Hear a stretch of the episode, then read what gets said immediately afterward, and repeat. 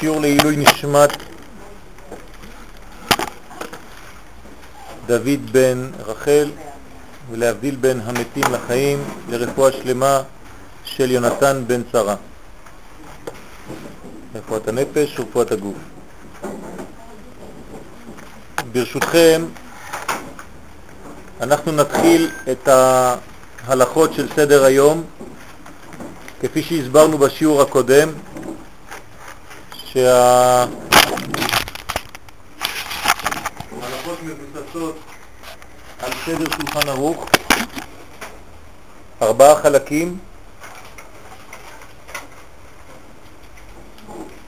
רק שאנחנו ננסה בעזרת השם להוסיף את הרובד הפנימי, את השכבה יותר פנימית, כמובן שהיא יותר קשורה לחסידות מאשר לסוד, כדי להבין את הדברים קצת יותר לעומק, בעזרת השם.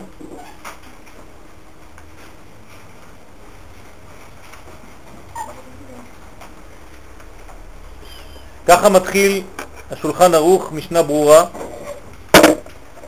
יתגבר כארי לעמוד בבוקר לעבודת בוראו, שיהא הוא מעורר השחר. הגה, שיוויתי השם לנגדי תמיד, זה כלל גדול בתורה. כן, מילים ראשונות של שולחן ערוך, יתגבר, גבורה.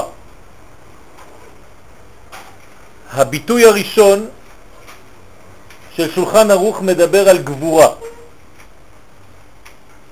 גבורה זה צמצום, זה נתינת גבולות, כפי שלמדנו כבר בכמה וכמה שיעורים.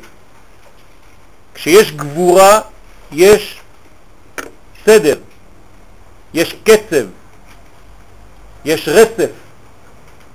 מי שאינו יודע לתת גבולות, הוא לא נקרא גיבור, הגילוי אצלו לא יכול להתגלות באמת, כי אין מידות. כשאתם הולכים לשיעורים על תיקון המידות, אתם בעצם הולכים לשיעורים שאמורים לתת לכם כלים, כי מידה זה גבול, כדי להכיל את האור האלוקי. ולכן מלמדים את האדם לבנות לעצמו מערכת של מידות, מערכת של גבולות. לכן התגבר כארי. כמו האריה. יש כאן רמז כמובן לחודשים שאנחנו נמצאים בהם, עם החגים, אלול, ראש השנה, יום הכיפורים, ראשי תיבות ארי. לעמוד בבוקר לעבודת בוראו. לעמוד, עניין של עמידה. כשאדם עומד הוא מקבל מוכין. חוכמה ובינה.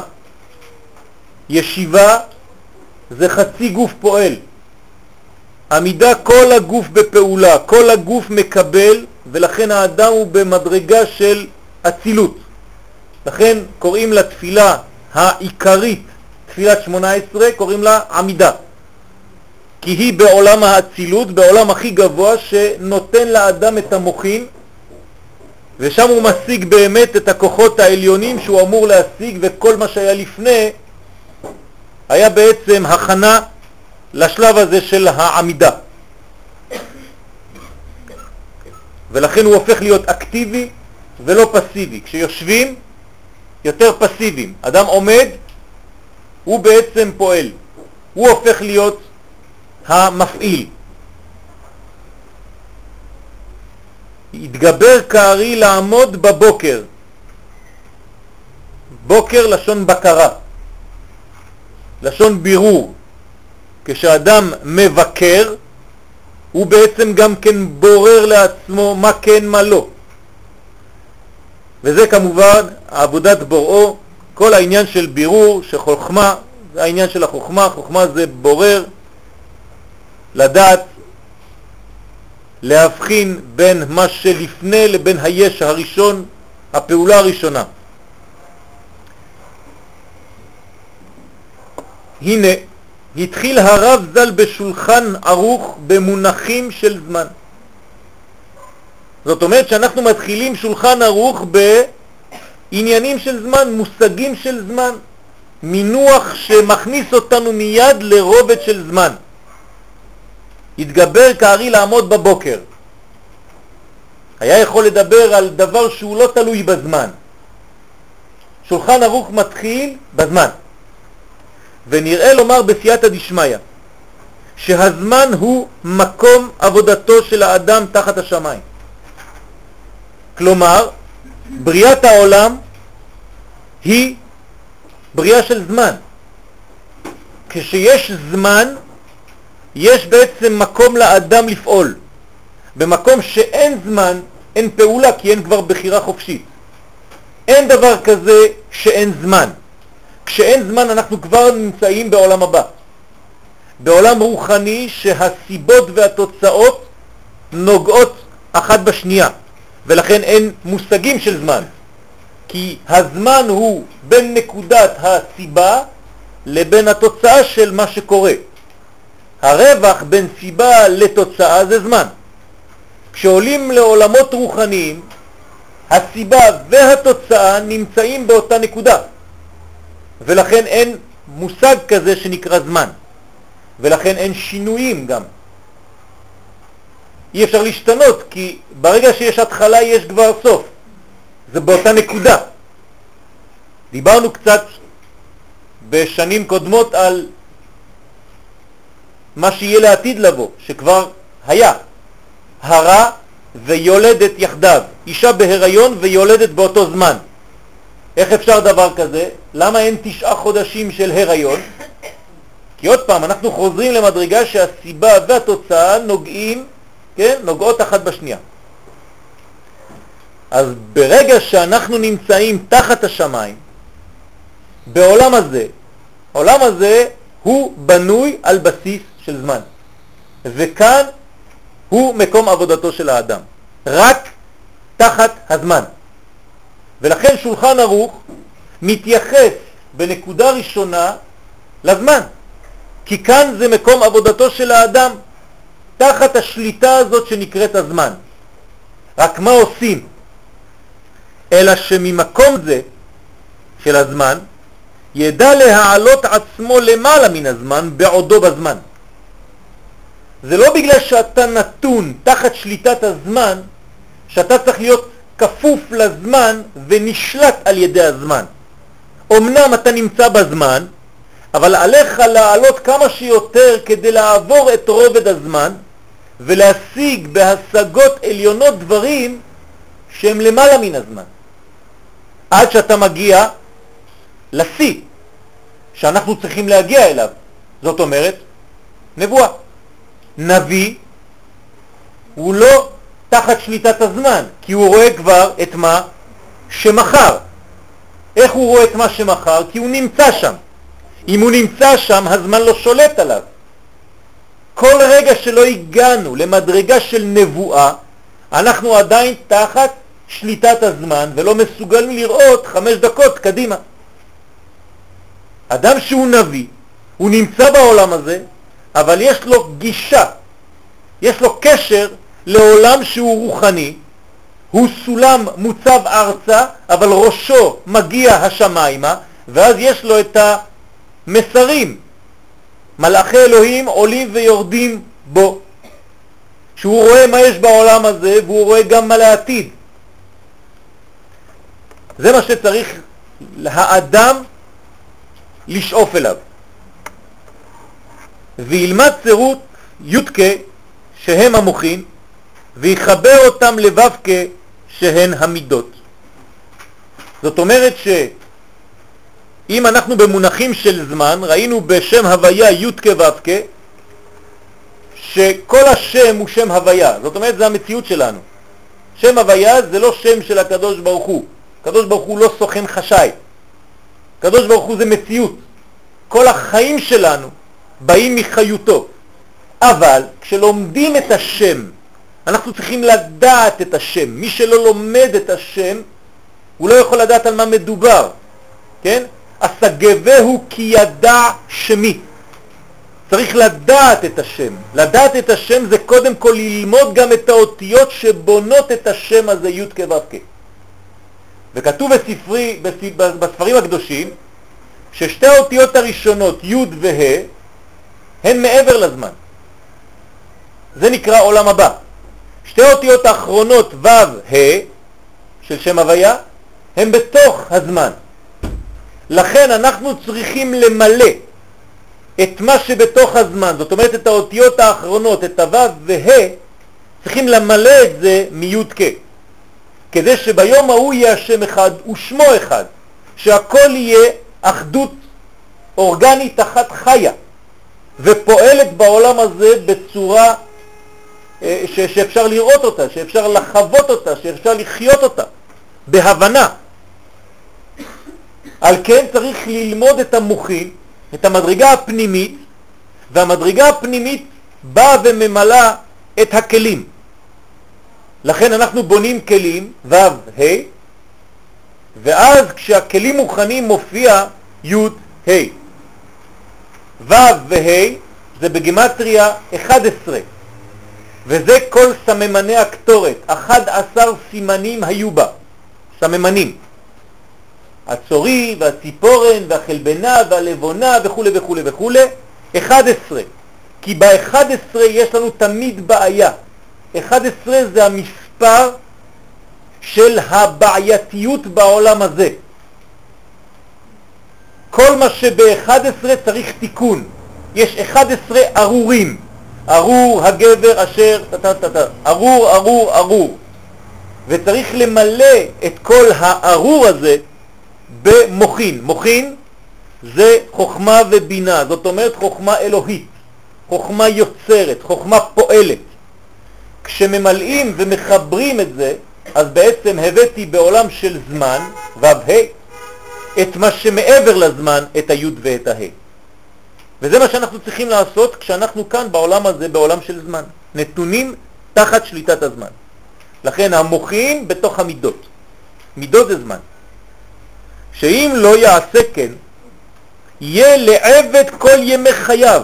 האדם שלא מבין שהוא צריך לחיות בעולם הזה ולהיות קשור לעולם הבא בעודו בעולם הזה, הוא בעצם עבד. כשאני מדבר על מושג של עולם הבא, אני לא מדבר על מה שאתם חושבים, כן? עולם הבא זה לא אחרי המוות. אני מדבר על דבר שהוא בהווה, כן? לא אומרים עולם שיבוא, אלא עולם שבא כל רגע. אז המושג הזה, המונח הזה, עולם הבא, אנחנו מתבלבלים, אנחנו חושבים שעולם הבא זה אחר כך. זה מושג אחר של עולם הבא. כשאני מדבר על עולם הבא, אני מדבר על מחשבה, אני מדבר על חוכמה, והיא עכשיו. למשל, עכשיו אנחנו מדברים ואנחנו נמצאים ברובד רוחני, זה נקרא עולם הבא, למרות שהרגליים שלנו בעולם הזה. אז אנחנו מחברים את העולם הזה עם הרובד הרוחני שנקרא עולם הבא, שבא כל רגע. אדם שלא עושה את זה, אז הוא הופך להיות לעבד כל ימי חייו מחמת שטות וחיסרון דעת. האדם הזה הופך להיות שוטה, וכשהוא שוטה השין, הסין והסמך מתחלפות, הוא הופך להיות סוטה. הוא כבר יוצא מהדרך, כן? רוקד רקדן, שוטה שתיין, סוטה שטן. זאת אומרת שהוא יוצא מהכיוון האמיתי של החיים שלו, ויש לו סטייה רוחנית. הסטייה הרוחנית הזאת נותנת לו חז ושלום רוח שטות ואז הוא עובר על רצונו של הקדוש ברוך הוא. אין אדם עובר עבירה, אלא אם כן נכנסה בו רוח שטות. כך אומרת הגמרא, רוח שטות נכנסת באדם ואז הוא עובר עבירה. כשאדם אין לו דעת, אין לו חיבור בין חוכמה ובינה, כי אין לו חוכמה ואין לו בינה, אז אין לו דעת. אז כל החיים שלו הם רק תחת שליטת הזמן, בלי המדרגה שהיא עולם הבא. הוא רק חי בעולם הזה. הוא כמו כלי בלי אור, וכלי בלי אור לא קיים. זה כמו גוף בלי נשמה, אין דבר כזה. נשמה יכולה לחיות בלי גוף, אבל גוף לא יכול לחיות בלי נשמה. לכן אדם שאין לו את הקשר לעולם הזה שנקרא עולם הבא, ובאותיות זה י' וה', אז אין לו כלום. ולכן אם תיקחו רק את האותיות י' וה' זה כבר שם.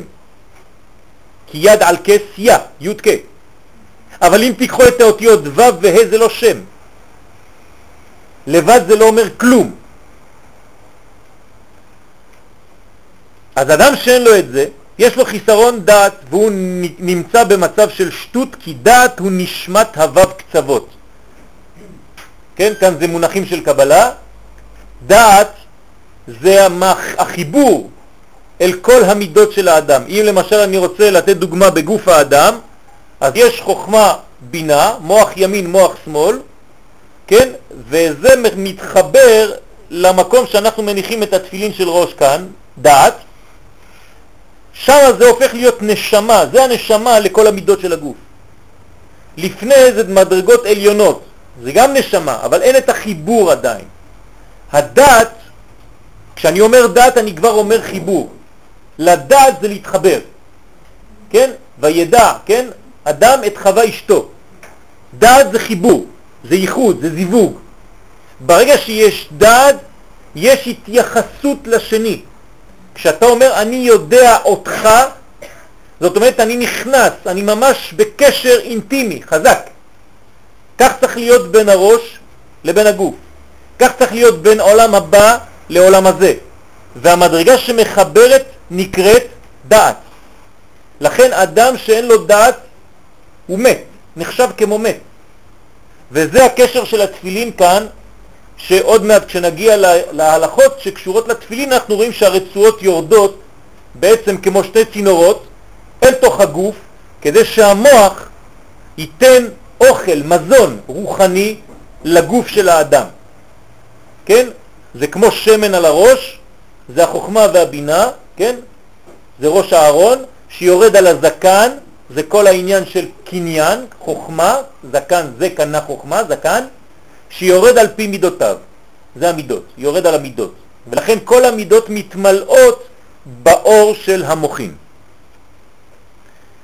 ובלעדיה יהיה אדם תחת שליטת רוח שטות. אז אם אין לאדם את החיבור הזה, אז עוד פעם הוא חוזר, הוא רק תחת שליטת הזמן ולא יכול להתקדם בחיים שלו.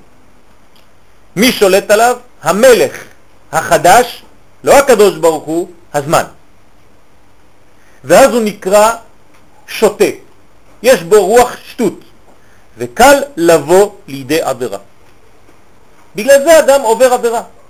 אדם לא עובר עבירה אם יש לו דעת. כל פעם שאנחנו עוברים עבירה זה בגלל שאנחנו לא מתחברים, אנחנו מתנתקים. כן? זה הניתוק האמיתי. אדם שלא מתחבר, הוא מתנתק, הוא מיד נכנס לעבירה. ואז הוא לא מבין כלום. פותח ספר, לא מבין.